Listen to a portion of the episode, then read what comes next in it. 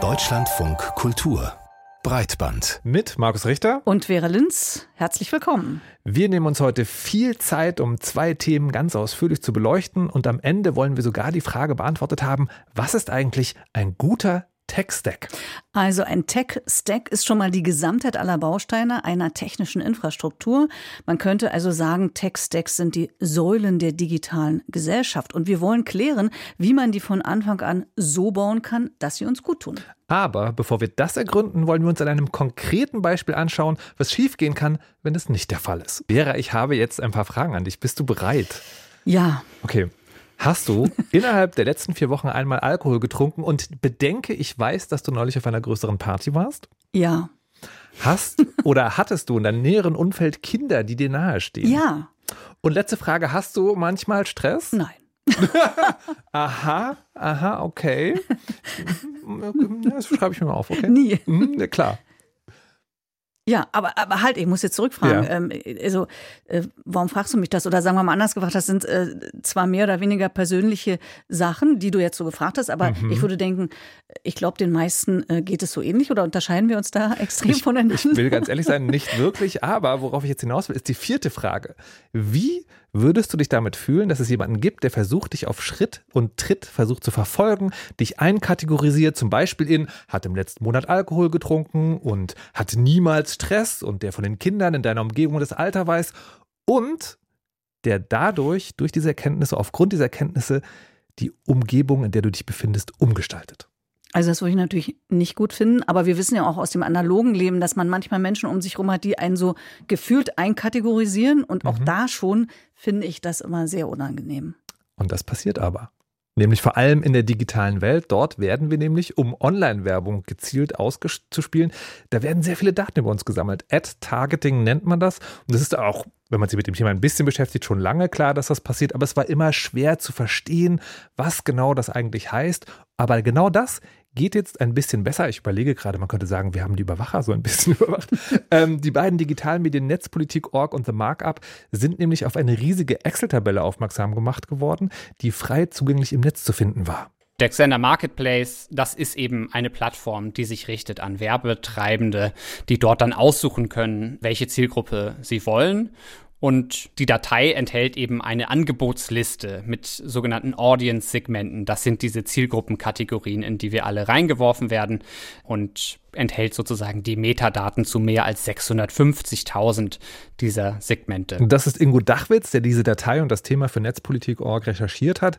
Diese Audience-Segmente, das sind eben diese Kategorie, von denen ich anfangs jetzt gerade ein paar genannt habe. Ne? Also hat im letzten Monat Alkohol getrunken, steht unter Stress, hat Kinder von x Jahren im Haushalt zum Beispiel. Und es gibt jede Menge dieser Kategorien, die aber dann noch intimer werden sehr schnell. Da werden Menschen nach psychischen Krankheiten, ethnischer Zugehörigkeit, Religionsgruppen, sexuellen Vorlieben oder auch politische Einstellung kategorisiert. Ja, okay. Und wo Xander diese Daten her? Gibt es da genaue Angaben über die Quellen? Und was ich mich auch frage, woher sollen denn die Ersteller der Tabelle wissen, dass ich mal Stress gehabt haben könnte? Das schreibe ich ja nicht ins Internet. Aber du hast vielleicht im Netz Dinge gemacht, die die als Marker interpretieren, die dann gelten als hast Stress gehabt oder nicht. Und das ist nur eine der Sachen, wo man dann schnell sieht, dass dieser Fall, obwohl es ein relativ konkreter Einblick ist, zeigt, wie kompliziert diese Werbewelt, diese Online-Werbewelt ist. 93 Firmen wurden nämlich in dem Dokument identifiziert. Diese Daten, die Xander diese Datensätze zuliefern und die wiederum arbeiten mit verschiedenen Anbietern oder Websites zusammen, zum Beispiel, und da wird es dann doch noch sehr konkret, mit einer in Deutschland sehr bekannten Webseite. Wir konnten zum Beispiel das am Beispiel der Website gutefrage.net ganz gut nachvollziehen. Die ist die Quelle offenbar für diverse Segmente mit Interessen, die Personen zugeschrieben worden sind. Und gutefrage.net hat uns gegenüber auch bestätigt, dass sie zum Beispiel über die Firma TheAdex Daten ihrer NutzerInnen weitergeben mit Interessengebieten. Also Leute, die sich für Autos interessieren, Leute, die sich für Motorräder interessieren, Leute, die sich für Desserts interessieren, Leute, die abnehmen wollen, Leute, die sich für alternative Medizin interessieren und so weiter. Kann man sich vorstellen, je nachdem, zu welchen Themen man sich dort informiert, in welchen Bereichen man unterwegs ist, zu welchen Fragen man aktiv ist, wird man dann in entsprechende Kategorien einsortiert. Und dazu kommt dann noch, dass diese Kategorien zwar nicht mit deinem echten Namen verknüpft sind, aber mit Datenspuren, die ein eindeutig sind. Heißt, es gibt zum Beispiel auf Smartphones eine sogenannte Werbe-ID, die zu einem Smartphone gehört. Das heißt, du Also als Vera Linz mhm. bist nicht wiedererkennbar, aber dein Smartphone schon. Und darüber lassen sich dann natürlich verschiedene dieser Merkmale, dieser Segmente miteinander kombinieren, sodass dann am Ende eben ein umfangreiches Profil entsteht. Oder man könnte es anders sagen, die Werbeindustrie weiß nicht, dass du Vera Linz bist aber sie spricht dich quasi trotzdem sehr gezielt an. Okay, und was genau machen die mit den Daten? Werden die hin und her verkauft? Also werde ich als konkrete Person da hin und her geschoben? Nee, das nicht. Es ist tatsächlich so, und das äh, wurde auch immer betont, dass da keine konkreten Datensätze verkauft werden sollen. Das Ganze dient eben dem Werbetargeting, der Zielrichtung, der Auswahl. Das heißt, die haben jetzt kein Interesse an Vera Linz oder Markus Richter. Aber was passiert ist, dass Werbung verkauft wird an bestimmte Zielgruppen. Und weil es da eben nicht nur um Interessen, sondern auch um sensible Daten oder Kategorieneinordnung geht, bringt das eben dann, obwohl man nicht genau weiß, mhm. wer es konkret ist, Gefahren mit sich, sagt Ingo Dachwitz. Wir können erkennen, dass diese Segmente auch dazu eingesetzt werden, um Menschen sozusagen bei ihren Schwächen zu erwischen und zu packen. Wenn wir an sowas wie Schlafstörungen oder Depression oder Menopause oder ähnliches denken oder sowas wie eine Person möchte abnehmen oder möchte weniger rauchen, möchte weniger Fastfood essen, möchte weniger Süßigkeiten essen, dann sagt das viel über den Zustand, in dem sich eine Person befindet und das kann von Werbetreibenden eben ausgenutzt werden. Spielsucht ist ein anderer Bereich oder Leute, die viel Alkohol trinken. Das kann sozusagen zur Manipulation genutzt werden. Die Leute sind verletzlich, wenn man solche Informationen über sie hat und machen sich wahrscheinlich auch keine Vorstellung darüber, dass die Werbung, die sie zu sehen bekommen, darauf beruht, dass jemand diese sensiblen Informationen über sie weiß. Es geht darum, den Menschen möglichst das zu zeigen und dort bei, ja, auch Vulnerabilitäten, bei Verletzlichkeiten anzuknüpfen, die den größtmöglichen Werbeeffekt haben, um mehr Produkte verkaufen zu können. Okay, muss ich jetzt nachhaken? Markus, mhm. ich sehe schon, dass es da ein großes Potenzial gibt, aber hart belegbar im mhm. Sinne eines handfesten Beweises ist das doch nicht, oder? Also sowohl, dass Werbefirmen das machen, als auch, dass Manipulationen durch Online-Targeting wirklich möglich sind? Das ist natürlich in dieser Debatte so ein ganz empfindlicher Punkt, weil es eben um das Potenzial geht. Ich habe mich dazu auch noch umgehört. Erstmal bei Ingo Dachwitz selbst, der sagt, dass es schon Anzeichen dafür gibt, dass so etwas vorkommen kann. Es gibt Studien, die sagen, dass Werbung deutlich effizienter ist, wenn sie auf Persönlichkeitseigenschaften zugeschnitten ist, auf Charaktereigenschaften zum Beispiel, auf Extrovertiertheit oder Introvertiertheit, dass man die Effizienz damit deutlich steigern kann. Und es gibt einige Berichte, unter anderem Wolfi Christel, der auch diese Datei uns zur Verfügung gestellt hat, hat eine Studie gemacht, die gezeigt hat, wie die Online-Gambling-Industrie zum Beispiel Targeting einsetzt, um Leute zu erwischen, die spielsüchtig sind. Es gibt diverse Kategorien, die, also manche sind dann nett umschrieben, das heißt dann irgendwie Gambling Enthusiasts, also Leute irgendwie Spiel, Glücksspiel-Enthusiasten und manche heißen einfach wirklich ganz plain, ganz offen, ganz ehrlich Spielsucht äh, und die dann zu erwischen und ja, sie wieder ins System reinzuholen sozusagen und bei ihrer Sucht anzusetzen. Um ganz genau zu bleiben, Ingo Dachwitz redet jetzt hier nicht vom Xander-Datensatz, sondern von anderen Fällen, die aber eben den Verdacht nahelegen, dass das eben missbraucht wird oder werden kann. Und genau da liegt der Knackpunkt. Ne? Du hast eben auch das schöne Wort Potenzial benutzt und das gibt es eben. Und das kann schon Gefahr genug sein, meint zumindest die Berliner Beauftragte für Datenschutz und Informationsfreiheit, Maike Kamp, mit der ich mich auch über dieses Thema unterhalten habe. Ich glaube, dass es ganz, ganz schwer ermittelbar ist, ob dann tatsächlich Manipulationen stattfinden. Ich halte die Gefährdungslage schon in der Überlegung, dass es so sein könnte, für so äh, gravierend, dass man letztlich schon zum jetzigen Zeitpunkt aus meiner Sicht tätig werden müsste und versuchen müsste, das einzuhegen. Ja, und das führt mich doch jetzt wirklich zur Frage, Markus, ob diese Art von Datenverarbeitung rechtlich überhaupt zulässig ist. Oder wie, wie man so schon sagt, dürfen die das mhm. überhaupt? Also die Datenschutzbehörden sind ja im Prinzip dafür da aufzupassen, äh, wo Datenschutzverstöße passieren. Ist da in dem Fall schon was passiert? Also es läuft an, also im Grunde genommen ja. Aufgrund der Netzpolitikrecherche sind verschiedene Datenschutzbehörden aktiv geworden und ermitteln jetzt gegen Firmen, die Xander laut der Datei Daten zugeliefert haben. Das ist so, weil die Datenschutzbehörden ja immer für ihr Bundesland zuständig sind und Xander ist letztlich Microsoft, also ein US-Unternehmen.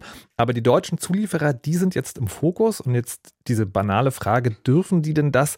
Dies aber noch lange nicht, muss man auch sagen, abschließend beantwortet. Eine richtige juristische Beurteilung durch die Behörden steht da noch aus. Aber ich wollte mir trotzdem von Maike Kamp erklären lassen, wo der Ansatz für etwaige Verstöße liegt. Und um das zu verstehen, muss ich jetzt mal ganz kurz, eine ganz kurze Einführung in die mm. Grundlagen von äh, Datenschutz und Datenverarbeitung machen. Keine Angst, es ist wirklich sehr kurz. Und zwar, die Grundlage ist, stark vereinfacht natürlich, die Verarbeitung persönlicher Daten ist verboten, es sei denn, sie ist erlaubt. Also das heißt, wenn ich es erlaube. Fast. Nicht ganz. Es gibt auch zum Beispiel sogenannte berechtigte Interessen. Also ein Online-Händler zum Beispiel muss ja deine Adresse verarbeiten können, weil sonst kann er dir das Paket nicht zuschicken, was du ihm bestellt hast. Anders formuliert, es braucht einen Grund laut der Datenschutzgrundverordnung, die diese Verarbeitung dann zulässig macht. Und das kann eben sowas wie dieses Beispiel sein, also berechtigte Interessen. Wie, oder aber, wie du sagst, auch deine Erlaubnis, eine Einwilligung nennt man das. Und Michael Kamp sagt jetzt, man kann wahrscheinlich davon ausgehen, dass bei den Daten, um die es hier in dem Xender-Fall geht, die Einwilligung aber eigentlich schon die einzige Grundlage ist, nach der das gehen könnte, dass persönliche Daten in dieser Form, in diesem Umfang zu diesen Zwecken verarbeitet werden. Aber Einwilligung heißt, ähm, und weißt du, also, Entschuldigung, Einwilligung heißt, ich erlaube das. Mhm. Ja, also wirklich konkret. Und weißt du, wie sehr, wie oft wir diese Erlaubnis geben? Diese ganzen Cookie-Banner, die wir alle kennen und von denen wir genervt sind. Oder wenn wir uns einen Account machen oder eine App installieren und dabei auf habe die Datenschutzbestimmung gelesen und akzeptiert klicken. Das ist juristisch eben diese Einwilligung. Und darauf, dass diese Einwilligung erteilt wurde, berufen sich, sehr verkürzt jetzt wieder dargestellt, auch diese Firmen. Und genau darin sieht die Berliner Datenschutzbeauftragte aber ein Problem so wie die Dinge da liegen oder so wie es beschrieben wurde in dem Netzpolitikartikel, habe ich da meine ganz starken Zweifel, dass das einwilligungsfähig ist, weil ich eben genau dieselbe Problematik sehe, dass es im Grunde genommen so komplex ist, dass es quasi nicht vermittelbar ist. Und die Einwilligung träumt ja quasi von diesem Konzept einer selbstbestimmten Entscheidung. Und wenn ich über Selbstbestimmung rede, dann muss ich ja wissen, was ich hier freigebe und welche Konsequenzen das für mich hat. Und diese Konsequenzen sind, glaube ich, nicht nachvollziehbar. Ich glaube, dass für Menschen noch nicht so richtig deutlich geworden ist, wie intensiv Werbung im Internet ist. Ich muss jetzt nochmal nachfragen, mhm. Markus, habe ich das richtig verstanden? Die Grundidee des Gesetzgebers hinter der Einwillung ist nicht nur, dass ich Ja sage, sondern dass ich ganz genau verstanden habe, wozu ich Ja sage. Also, dass ich verstehe, was mit meinen Daten gemacht wird und von wem die verarbeitet werden? Das ist in der Tat der Fall. Da, davon bin ich auch sozusagen, wenn ich drüber nachdenke, auch überrascht. Das ist eigentlich die Grundidee. Und wenn man sich das vor Augen führt, aber dann wird es ja total schnell absurd. Ne? Ich weiß nicht, ob du dir mal so Cookie-Banner-Menüs ganz genau angeschaut hast, also wirklich alles, was man da lesen kann. Da sind ja manchmal hunderten Firmen zum Beispiel, zu denen man Datenübertragung zustimmen soll. Und das wirft ein interessantes Problem auf. Wenn das Thema so komplex ist, dass durchschnittliche NutzerInnen das nicht von selbst wissen können, aber auch zu umfangreich, um es zu erklären, weil man ja bei jeder Einwilligung ellenlange Texte lesen müsste, wenn man sich das vor Augen führt, als ich diesen Gedanken hatte, habe ich mich gefragt, geht denn Einwilligung überhaupt? Ja, also ist das überhaupt ein Konzept, das tragbar ist oder was meinst du? Also ich frage mich, warum das möglicherweise noch nicht geklärt ist, weil ich glaube, es ist eigentlich nicht tragbar. Mhm. Und interessant finde ich auch, äh, das ist äh, nämlich auch das, was der britische Jurist Jamie Saskind, auf den wir später noch zu sprechen kommen, in dieser Ausgabe ganz deutlich kritisiert, dass viele der Bestimmungen, die den Tech-Unternehmen auferlegt werden, zum Beispiel eben auch diese mit den Cookies, so schwammig und so unklar sind, dass man die Unternehmen im Falle einer Klage kaum auf etwas festlegen kann. Und ähm, abgesehen davon, das, was du schon sagtest, zweiter Punkt, dass diese Regelungen so ausführlich sind, dass kein Mensch Zeit und, und Nerv hat, das alles äh, zu lesen, bevor man zustimmt. Und mit diesem Gedanken vom Kopf habe ich das dann auch die Berliner Datenschutzbeauftragte Maike Kamp gefragt und siehe da. Da bin ich von überzeugt, dass wir darüber nachdenken müssen. Die Datenschutzgrundverordnung, als sie damals kam und 2018 effektiv wurde, hat ganz stark auf dieses Konzept noch dieser Selbstbestimmung und der Transparenz gesetzt.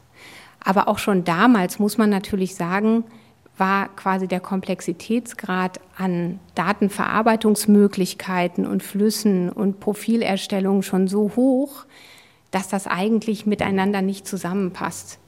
Und ich glaube, dass wir ganz definitiv über das Konzept der Einwilligung nachdenken müssen und das weiterentwickeln müssen.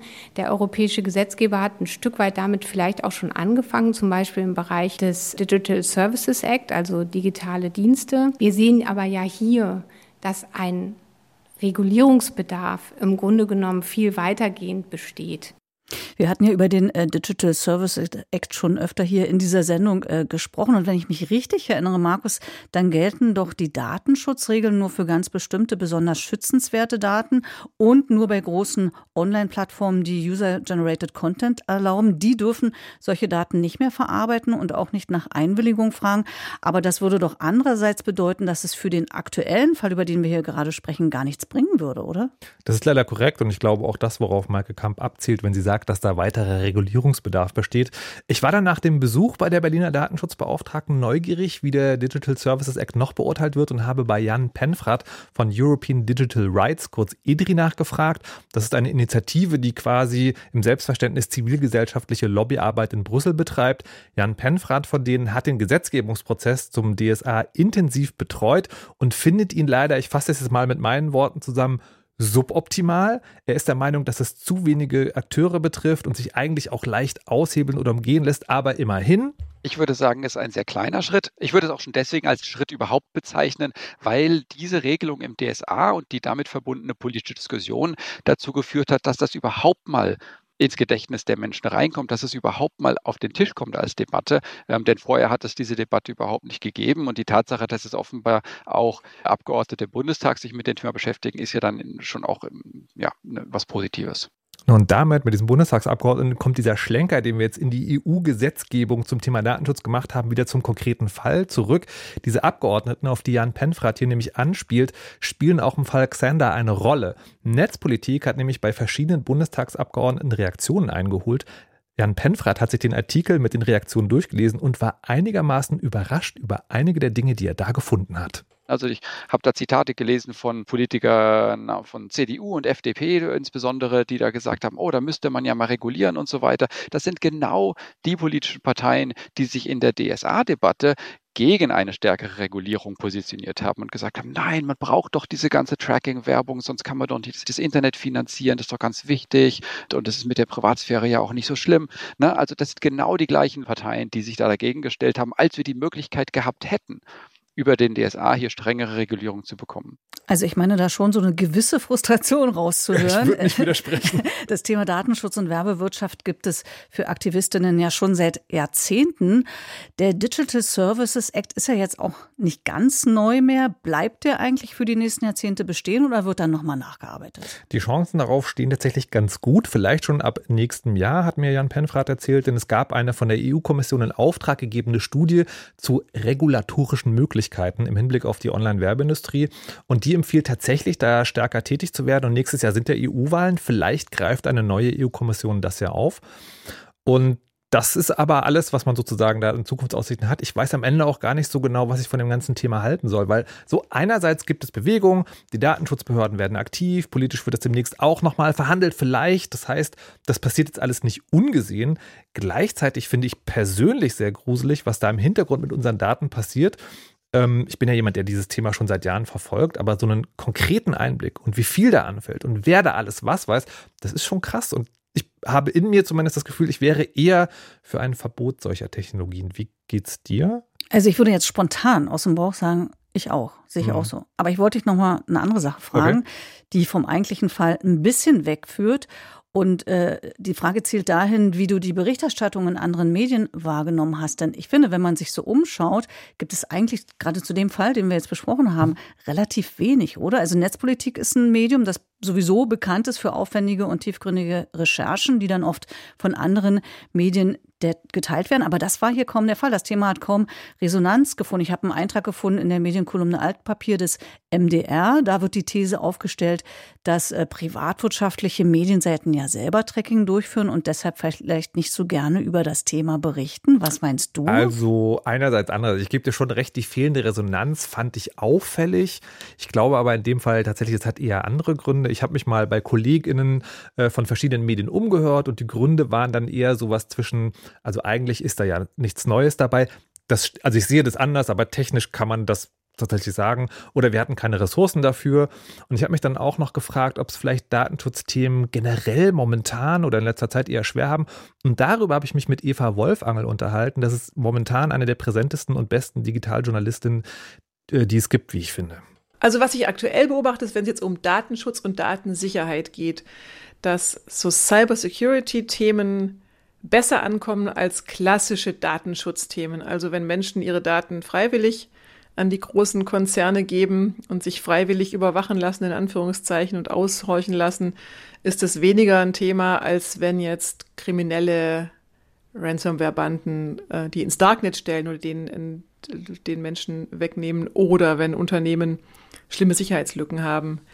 Also ich habe das Gefühl, dieses, die Menschen sind selbstschutz versus, oh böse, böse, hier hat jemand Daten nicht gut geschützt oder Daten geklaut, das ist oft ein Unterschied. Also dass dann diese Geschichten mit dem Bösen drin die attraktiveren sind. Also attraktiver im Sinne von, die finden mehr Reichweite und die lassen sich auch leichter erzählen. Datenschutz ist ja immer sehr komplex zu erklären. Und es gibt bei den General Interest Medien, also die Medien, die für die Allgemeinheit nicht für ein Fachpublikum schreiben, vielleicht auch noch einen anderen Grund. Also ich glaube schon, dass der KI-Hype tatsächlich auch dazu beiträgt, dass eben die Magazine und Zeitungen das Gefühl haben, wir haben doch ganz viele Digitalthemen gerade drin. Und natürlich sind ja die Redaktionen sind ja auch nicht größer geworden. Also die, die äh, Spezialredaktion, die sich um digitale Themen kümmert, ist halt überall klein, wenn es es überhaupt gibt, ja. Und die müssen sich um solche Geschichten kümmern, die müssen die äh, beauftragen und redigieren und so weiter oder selber schreiben. Das, das ist sicher auch ein Effekt, dass dieser KI-Hype gerade relativ viel Ressourcen auch bündet von Menschen, die sich mit solchen Themen beschäftigen, ja. Und das macht dann am Ende so eine Gemengelage, die, wie ich finde, der Werbeindustrie durchaus auch ein bisschen in die Hände spielt. Ne? Weil je komplexer und intransparenter die agiert, desto schwerer wird es nicht nur, dass einzelne Menschen sich damit zurechtfinden, sondern auch die Berichterstattung darüber. Man könnte sogar ein bisschen dramatisch übertrieben sagen, die Cookie-Banner sind so anstrengend geworden, dass sie an manchen Stellen sogar den Journalismus in die Knie zwingen. Okay, jetzt sage ich mal zwei Sachen. Zum einen, dass ja nicht nur die Journalisten dafür verantwortlich sind, solches Fehlverhalten oder potenzielles oder mutmaßliches Fehlverhalten äh, zu äh, verfolgen und mhm. zu ahnden. Und und wie wir hier sehr schön zeigen, es geht ja doch, das haben wir mit diesem Thema jetzt bewiesen. Also es wird ein bisschen gesprochen, zumindest in den Medien auch darüber. Und wir wollen es dabei nicht belassen, sondern als nächstes ergründen, wie man gleich die ganze Tech-Welt besser machen kann. Wie können sich Inhalteanbieter von den großen Plattformen lösen? Welche neuen Ideen gibt es für nachhaltige Geschäftsmodelle für Journalismus und Künstlerinnen, um sich aus der Dominanz der großen Tech-Konzerne zu befreien und damit plattformunabhängiger zu werden? Darüber möchte ich mit dir reden, Markus. Ich bin da auch schon ehrlich gesagt sehr gespannt drauf, weil wie sehr uns die großen Tech-Unternehmen dominieren, das haben wir ja schon seit Jahren diskutiert und es wird seit Jahren diskutiert. Und die EU ist ja gerade dabei, mit dem Digital Services Act und dem Digital Markets Act einen neuen Umgang mit diesen großen Playern zu finden. Hast du denn, um gleich die erste Frage zu stellen, abgesehen von diesen Gesetzen den Eindruck, dass die Debatte irgendwie tatsächlich in letzter Zeit eine neue Qualität bekommt? Ja, weil ich würde sagen, äh, der Ton wird rauer und auch fordernder, zumindest mhm. im angloamerikanischen Bereich. Ich bringe mal zwei Beispiele. Mhm. Der britische Jurist und Bestsellerautor Jamie Saskind, der als junge, überzeugende Stimme gilt, wenn es ums Internet geht, hat ein Buch geschrieben, das Anfang des Jahres bei uns erschienen ist. Das heißt Digital Republic, warum unsere neue Welt eine neue Ordnung braucht. Und darin äußert er sich ziemlich radikal. Zum Beispiel meint er, Markus, dass das, was die EU im Moment mit ihrer neuen Gesetzgebung vorhat oder gerade dabei ist umzusetzen, nicht reichen wird, um die unkontrollierte Macht der Tech-Firmen zu brechen. Weshalb er den Aufbau einer digitalen Republik fordert, das heißt den Aufbau von Strukturen, die verhindern, dass einzelne Gruppen wie etwa Tech-Giganten die Gesellschaft dominieren. Und er meint auch, man soll sich endlich von der Annahme verabschieden, dass gesellschaftlicher Fortschritt gleichbedeutend damit ist, dass jeder seine eigenen wirtschaftlichen Interessen verfolgt, sondern alle, auch Unternehmen, sind der Gemeinschaft verpflichtet. Das heißt, für ihn ist diese Idee der Profitmaximierung, wie wir sie jetzt haben, nicht mehr akzeptabel. Ich applaudiere. okay, ein zweites Beispiel noch. Äh, ein zweites Beispiel ist Cory Doctorow, kanadischer Science-Fiction-Autor und Journalist. Und man kann schon sagen, sowas wie eine Netzikone, mhm. der sich in seinen Büchern und Vorträgen kritisch mit der Dominanz der Tech-Unternehmen auseinandersetzt. Und mit dem habe ich mich auf der Republika Anfang des Monats getroffen. Und auch er fand ziemlich deutliche Worte für das Verhältnis, zumindest der westlichen Demokratien zu den großen Tech-Playern. Wir beide hatten das letzte Mal vor drei Jahren miteinander gesprochen. Und Doktoro findet, dass sich das Bewusstsein in den Gesellschaften seitdem durchaus verändert hat. Ich denke, seitdem ist ein globales Einvernehmen innerhalb und zwischen Regierungen darüber entstanden, dass Unternehmen nicht ihre nationalen Champions sind, die sich auf der globalen Bühne für sie einsetzen, sondern dass diese Unternehmen unrechtmäßig Macht an sich reißen. Sicher, es gibt Leute wie Nick Clegg, die sagen, die Europäische Union sollte die Finger von Facebook lassen, weil Facebook Europa vor China schützt. Aber wenn man nach China schaut und darauf, was Xi Jinping mit seinen Tech-Baronen macht, er steckt sie ins Gefängnis. Der Mann tut nicht so, als wären die Technologieunternehmen seine nationalen Champions. Er verhält sich so, als wären sie seine Rivalen. Und ich denke, das sind sie. Das ist ja schon mal eine klare Ansage, eine klare Unterteilung auch. Ne? Also Tech-Unternehmen sind die Rivalen von Regierungen und die muss man in ihre Schranken weisen. Andererseits diesen Vergleich mit China finde ich so ein bisschen schief. Ja, da stimme ich dir zu. Also es geht natürlich nicht darum, bei der Beschränkung von Tech-Unternehmen Meinungsfreiheit zu unterdrücken, wie es der chinesische Staat mhm. tut. Es geht schon darum, sich nicht auf der Nase rumtanzen zu lassen von den Unternehmen. Und das passiert im Moment, so zumindest eben doch die ziemlich deutliche Ansage von Cory Doctorow und Jamie Suskind. In dem Ton von Cory Doctorow ist mir gerade aufgefallen, dass er ja von Unternehmen spricht, nicht explizit von Tech-Unternehmen. Ist das also quasi so eine Gesamtkritik und er meint mit Gegnerschaft quasi alle Unternehmen? Ja, Doctorow hat äh, einen anderen Zugang als andere bei seiner Kritik an Tech-Unternehmen. Äh, das unterscheidet ihn wirklich. Das zentrale Problem für ihn ist nicht, dass diese Tech-Unternehmen unsere Daten missbrauchen oder uns überwachen und manipulieren könnten. Für ihn ist der zentrale Punkt, dass es sich dabei um Monopole handelt, die im Grunde machen können, was sie wollen aufgrund dieser Monopolstellung. Und damit meint er digitale Unternehmen, aber auch ganz andere Branchen, wie zum Beispiel Schifffahrtskartelle, die die Weltschifffahrt kontrollieren. Und das ist auch der Grund, warum er generell von Unternehmen spricht. Aber er hat sich natürlich den Digitalmarkt besonders angeschaut mit Blick auf die Bedingungen für die Produktion von Inhalten und dazu auch ein Buch veröffentlicht, gemeinsam mit Rebecca Giblin, Professorin an der Melbourne Law School. Dieses Buch heißt Choke Capitalism, gibt es bislang nur in Englisch, frei übersetzt Nadelöhrkapitalismus. Und darin haben die beiden untersucht, wie Internetunternehmen Profit auf Kosten von Produzentinnen und Konsumentinnen machen. Und das können sie eben, weil sie Monopole sind oder in bestimmten Fällen, Achtung, Monopsone. Entschuldigung, was? was? Was sind Monopsone? Ja, ich muss ehrlich zu sagen, dass ich den Begriff bisher auch noch nicht kannte. Das mhm. ist allerdings ein Wort, das äh, die Wissenschaft zum ersten Mal schon 1933 verwendet hat. Und äh, zwischen Monopol und Monopson gibt es einen kleinen Unterschied, aber ich würde mal sagen, die Wirkung ist dieselbe. Monopol sagt man, wenn jemand Alleinverkäufer ist und was ein Monopson ist, das erklärt Cory Doctorow so. Monopsony ist das Wort, das niemand kennt, weil niemand jemals ein familienzerstörendes Brettspiel mit diesem Namen wie Monopoly entwickelt hat. Aber ein Monopson ist der böse Zwilling vom Monopol. Das ist nicht der Markt, wo alles von einem starken Verkäufer, sondern von einem mächtigen Käufer kontrolliert wird. Wie in den Städten, in denen Uber alle Taxis aus dem Geschäft geworfen hat, indem es ein Jahrzehnt lang Taxidienste unter dem Betriebskostenpreis anbot. Mit Hilfe von 30 Milliarden saudischem Ölgeld. Geld. Wenn du ein Taxi fahren willst, gibt es nur einen Arbeitgeber und das ist Uber und der hat das Monopol. Es ist der alleinige Käufer deiner Arbeit und kann die Bedingungen festlegen. Und diese Bedingungen können unglaublich unfair sein klingt einleuchtend und Monopole sind also genauso schädlich wie Monopole für den freien Wettbewerb, wenn ich das jetzt richtig verstanden habe.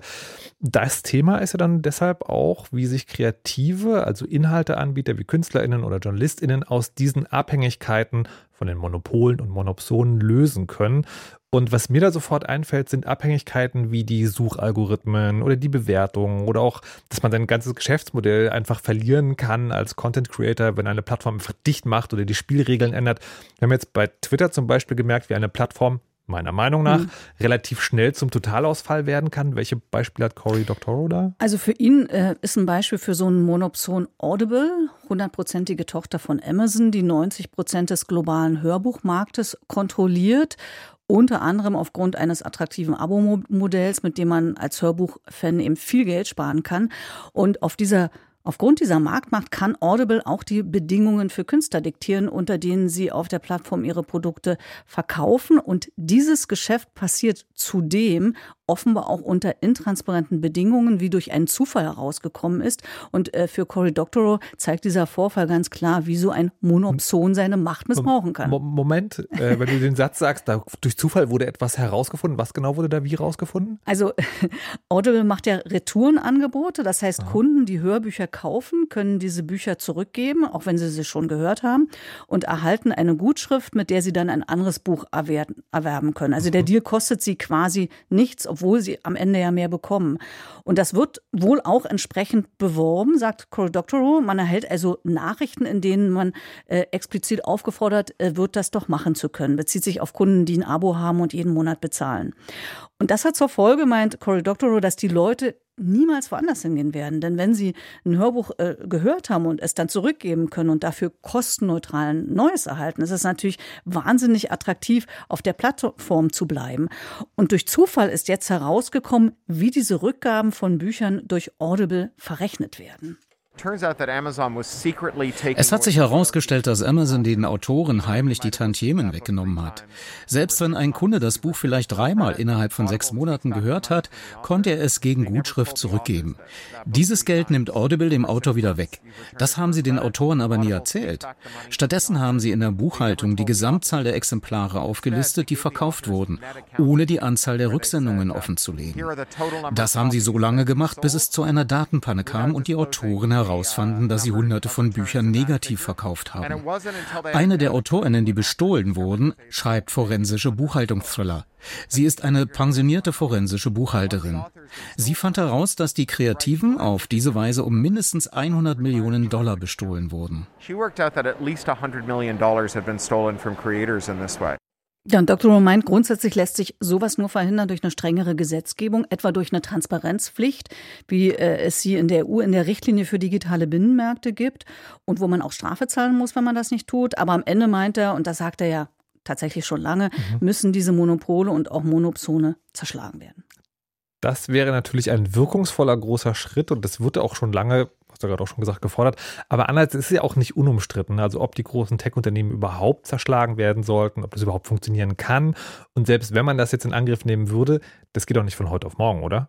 Das ist tatsächlich so. Also äh, Dr. meint, dass es zum Beispiel 69 Jahre gedauert hat, bis 1984 der amerikanische Telekom-Gigant AT&T zerschlagen worden ist. Und ein Grund dafür ist, wir sprachen vorhin schon über das Ungleichgewicht äh, Marketingfirmen und Journalismus mhm. zum Beispiel. Der Grund dafür hier ist, dass das Unternehmen Heerscharen an Anwälten in die Spur geschickt hat und sich das auch leisten könnte, weil sie halt wahnsinnig viel Kohle haben und sich das darum ewig hingezogen hat. Und auch in Europa sind die Ressourcen zwischen Unternehmen und Staat sehr ungleich verteilt. Das heißt, solche Prozesse wie eine mögliche Zerschlagung oder wie auch die Regulierung sind sehr, sehr, sehr zeitaufwendig umzusetzen. Also ich finde ja tatsächlich an der Stelle muss ich kurz sagen, wie sehr man das Rechtssystem mit viel Geld lahmlegen kann. Das wäre eigentlich fast nochmal ein eigenes Thema.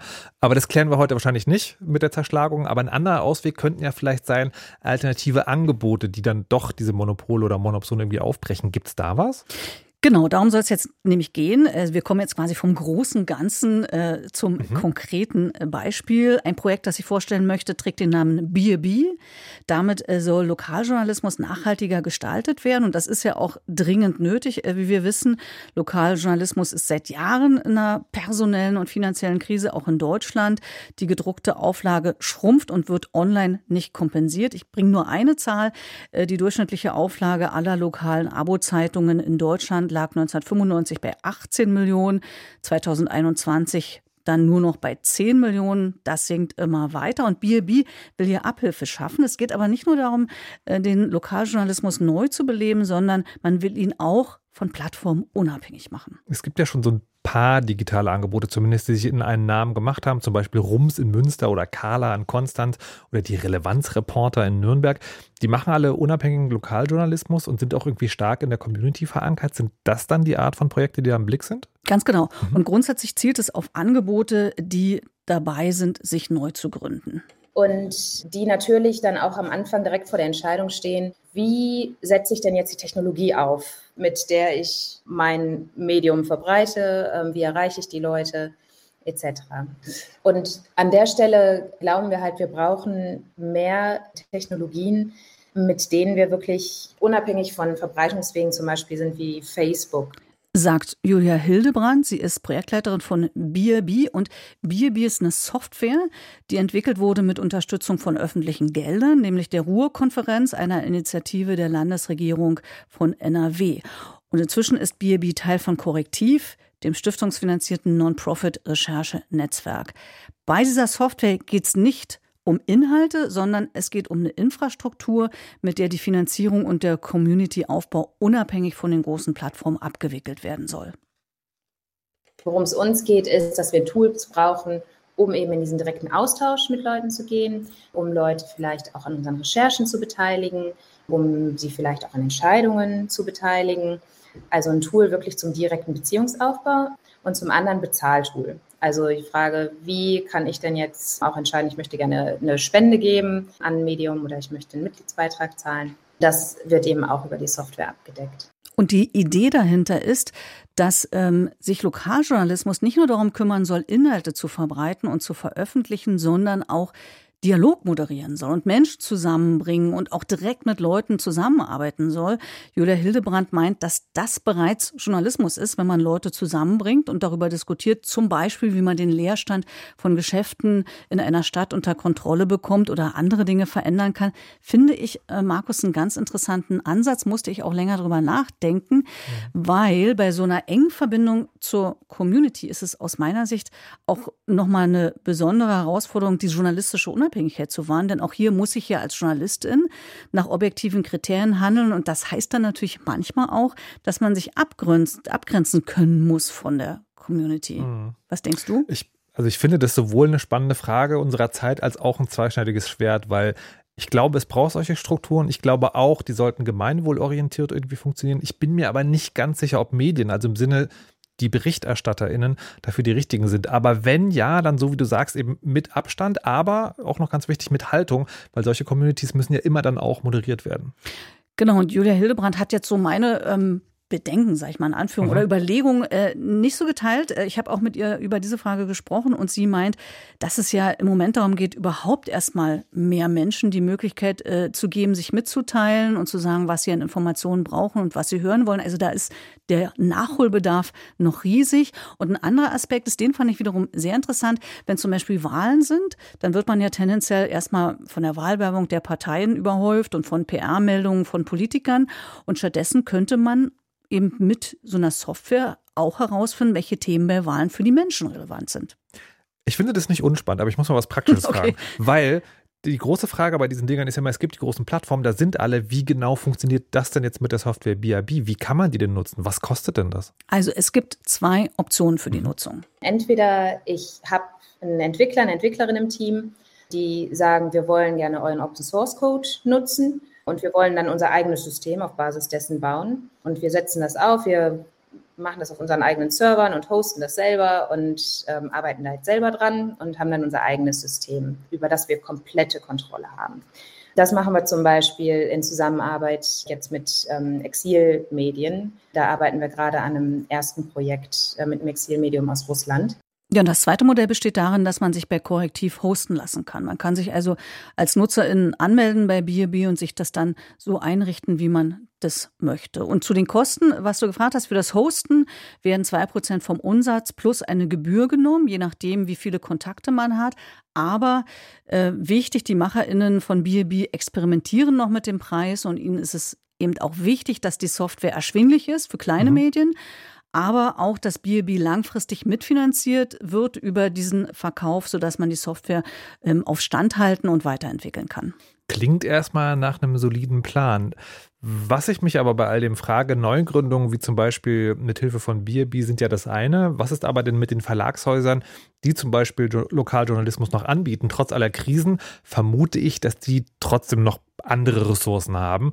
Gibt es da auch Ideen, wie man im Internet seine Erzeugnisse besser an die LeserInnen bringen kann, sich von den großen Tech-Plattformen vielleicht sogar unabhängig macht, damit das Überleben der Lokalpresse oder auch, man könnte vielleicht sogar weitergehen und sagen, überhaupt der Qualitätspresse irgendwie gewährt ist? Also ich sag mal ja, Überlegung gibt es. Oh, immerhin. ähm, ähm, die sind noch nicht ganz so fruchtbar, aber mhm. das kann ja noch kommen. Also zum Beispiel stellt sich die Frage, ob man durch Kooperationen im Vertrieb äh, digitaler Printprodukte den Verkauf steigern kann. Also denkbar wäre, ein gemeinsames System zu schaffen, eine gemeinsame Plattform, auf der man für eine bestimmte Summe als Nutzerin relativ viele Inhalte lesen kann. Das könnten, äh, könnte für die LeserInnen attraktiver sein, als einzelne Digitalabos abzuschließen.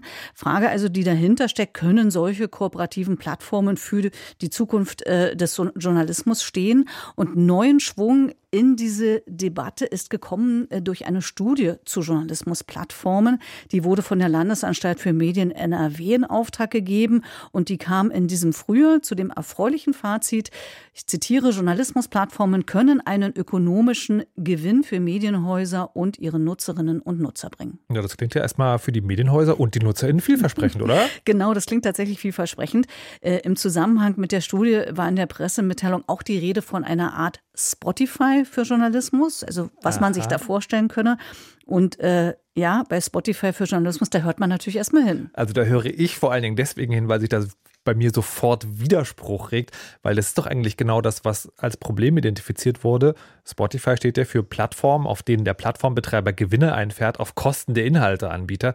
Wie soll denn das also gehen, ein Spotify für Journalismus? Ja, das ist vielleicht, ich sag's mal äh, persönlich mit meinen Worten, ein bisschen missglücktes Marketing äh, okay. oder ein großes äh, Missverständnis. Mhm. Dieser Begriff Spotify für Journalismus, der ist schon ein bisschen älter. Der fiel schon in der Vorgängerstudie, mhm. die 2019 gemacht wurde, wo man die Zahlungsbereitschaft von LeserInnen grundsätzlich untersucht hat. Und da hat man dann als Fazit dieser Studie die Vermutung geäußert, dass das Szenario eines Spotify für Journalismus große Chancen eröffnen könnte, Punkte, äh, womit man sich dann jetzt eben in dieser zweiten Studie befasst hat und da ja auch äh, sich bestätigt sah. Mhm.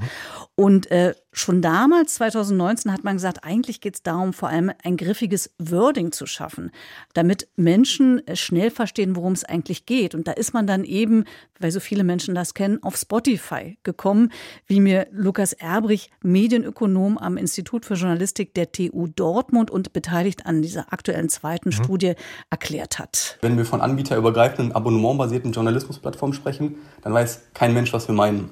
Man hat auch manchmal gesagt, Netflix für Nachrichten, Spotify für Journalismus. Aber es hat ehrlich gesagt die Debatte so ein bisschen schwierig gemacht, weil äh, dann entsprechende Player immer wieder gesagt haben, ja, da haben wir keine Lust drauf, wir wollen unsere Daten nicht abgeben, die Marken sollen in den Umfeldern bleiben. Ja, und diese Reaktion äh, der Verlage ist eben ähnlich wie deine jetzt. Äh, die Verlage sagen, sie wollen sich nicht noch einer Plattformlogik unterwerfen. Und man muss aber äh, hier zum, zur Verteidigung der Wissenschaftler sagen, das war auch nicht deren Idee. Das ist wirklich ein großes Missverständnis. Die schlagen ganz ausdrücklich eine Plattform vor, die nicht von einem externen Player kommt, sondern eben aus der Branche selbst. Und das bringt dann genau was? Naja, also die Wissenschaftler haben erhoben, dass man die Abonnementverkäufe über die gesamte Bevölkerung erhöhen könnte. Mhm. Das heißt, man könnte also auch eine junge Zielgruppe neu erreichen. Und da hat man einen Zuwachs von 30 bis 40 Prozent prognostiziert. Das ist ja schon mal eine ganze Menge. Es gibt also ein Marktpotenzial. Und was die Zahlungsbereitschaft betrifft, liegt der erhobene Betrag zwischen 9,95 Euro und 15 Euro. Noch sind die Verlage allerdings skeptisch, weil sie haben Sorgen, einmal ob die Umsätze dann richtig verteilt werden zwischen den einzelnen Playern und ob ihre Markenwahrnehmung davon beeinträchtigt werden könnte. Da sind also noch ein paar Bretter zu bohren, aber Lukas Erbrich ist optimistisch. Wir haben jetzt das Marktpotenzial, wir haben gesehen, dass es eben diese Effekte gibt, das wussten wir vorher nicht. Und deswegen glaube ich, dass da erstmal jetzt eine Debatte angestoßen worden ist. Und ich denke, ähm, dass wir sozusagen diese so Inhaltebündel stärker sehen werden. Also ich denke, dass wir da gewisse Kooperationen auf jeden Fall sehen werden. Ich meine, sei es auch zum Beispiel sowas wie Drive von der DPA, wo Regionalverlage ihre Daten gemeinsam teilen. Also eine, eine Zusammenarbeit, um hier Synergien zu ermöglichen. Das ist jetzt mal losgelöst von den Plattformen eigentlich auch das, was wir hier als sinnvoll erachten. Das klingt doch erstmal ganz versöhnlich. ich muss heute, ich habe das bei dem Thema heute ein paar Mal gesagt. Ne? Ich finde es eine interessante Idee, aber ich sehe auch eine Schwierigkeit, ne? weil wer diese Plattform kontrolliert, der hat dann ja quasi doch irgendwie wieder ein Monopol. Das heißt, wenn man sowas macht, müsste das wohl, denke ich, irgendwie demokratisch, genossenschaftlich oder vielleicht sogar gemeinwohlorientiert passieren, weil sonst, glaube ich, kommt man schnell in Teufels Küche, oder? Ja, und ich glaube, darum wird es noch viele Diskussionen mhm. geben. Ich schließe jetzt kurz noch den Bogen zu mhm. Jamie Saskin und Cory Doctorow, mit denen äh, ich angefangen habe. Beide haben diesbezüglich keine neuen Ideen, was konkrete Einzelaktionen betrifft, wie wir sie eben besprochen haben. Aber sie sind laute Stimmen, die systemische Veränderungen fordern und im Falle von. Rowe Dinge in die Öffentlichkeit bringen, die mir nicht so bekannt waren und damit eben auch einen Unterschied machen. Ich möchte schließen mit einem Zitat von Jamie Saskind, der schrieb mit Blick auf die Veränderungen, Zitat, wir sollen wie Philosophen denken und nicht wie Juristen. Ein Jurist fragt, entspricht das dem geltenden Recht? Und ein Philosoph fragt, sollte es geltendes Recht sein? Also Dinge, die früher völlig akzeptabel waren, sollten es vielleicht heute nicht mehr sein. Und das ist nicht nur der Bogen, finde ich gerade heraus äh, für dein Thema, sondern auch für meins, weil das ist ja bei der Datenschutzgesetzgebung eigentlich ganz genauso. Ne? Die Firmen sollten vielleicht nicht mehr machen, was gesetzlich erlaubt ist, sondern wir sollten mal ganz ausführlich drüber reden, was, wie heißt es? Sollte es geltendes Recht sein. Ganz genau. Und damit entlassen wir Sie für heute. Wir bedanken uns bei unserer Kollegin Pia Behme für die tatkräftige Unterstützung. Und wir würden uns freuen, wenn Sie uns, wenn Sie Lob, Kritik oder Anmerkungen haben, kontaktieren unter Twitter at breitband oder per Mail unter breitband.deutschlandradio.de und freuen uns natürlich über Weiterempfehlungen oder Rezensionen auf der Podcast-Plattform Ihrer Wahl. Vielleicht der, auf der Sie uns jetzt gerade hören. Damit verabschieden wir uns wirklich. Wir sind Vera Linz und Markus Richter und, und sagen, sagen Tschüss.